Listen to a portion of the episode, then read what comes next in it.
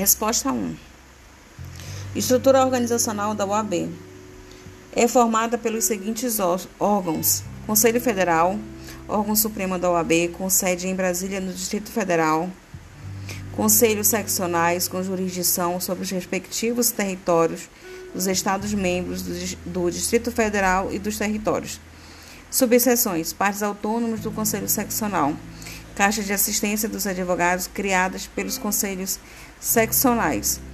Conselho Federal da OAB é um órgão do, é, dotado de personalidade jurídica, com sede na capital da República, instituído Instituição Suprema da OAB, sendo criado pela Lei 8.906 de 94.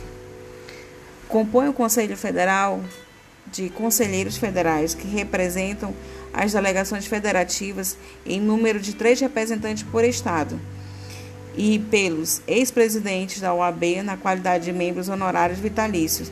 Sua estrutura é funcionalmente são definidos pelo Regulamento Geral da OAB. Sua competência refere-se às finalidades da OAB, representar em juízo ou fora deles, as prerrogativas advocatícias, representação dos advogados brasileiros em eventos internacionais, editar e alterar o regulamento geral, o código de ética e disciplina e os provimentos regular funcionamento das contas dos conselhos seccionais, intervir, se for necessário, identificação dos inscritos da OAB, preenchimento de cargos nos tribunais judiciais, ajuizar a DIN, colaborar e opinar na criação de cursos jurídicos e participação em concursos públicos previstos pela Constituição Federal. O mandato em qualquer órgão da OAB é de três anos. Na conjuntura, disse que a OAB nacional é sui generis, pois em países desenvolvidos, como na França, não existem órgãos é, advocatícios centralizados e influentes como o nosso e sim como departamentos autônomos. O Conselho Seccional são dotados de personalidade jurídica própria, possuindo a jurisdição sobre a área territorial dos membros dos estados membros e do Distrito Federal.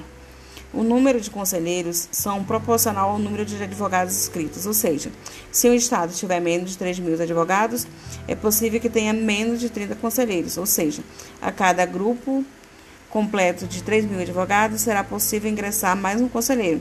Porém, o número se limita a 80. Subseções. As subseções podem ser criadas pelo Conselho Seccional, que fixa é, sua área no território e seus limites de competência e autonomia. As subseções compõem os seguintes: diretoria, intervenção e competência.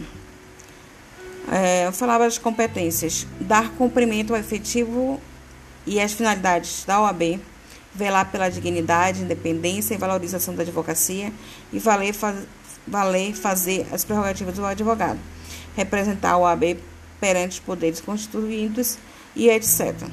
A Caixa de Assistência dos Advogados são criadas pelo Conselho Seccional, com inscrito superior a 1.500 advogados, mediante aprovação de seus estatutos e por este Conselho. Em resposta à segunda questão, o Estado, por seus diversos órgãos e nos diversos níveis da Federação, estará prestando serviços por execução direta, quando, dentro de sua estrutura administrativa, ministérios, secretarias, departamentos, delegacias, for o serviço e o seu executor Assim, o ente federativo será tanto o titular do serviço quanto o prestador do mesmo. Esses órgãos formam o que a doutrina chama de administração centralizada, porque é o próprio Estado que, nesses casos, centraliza a atividade.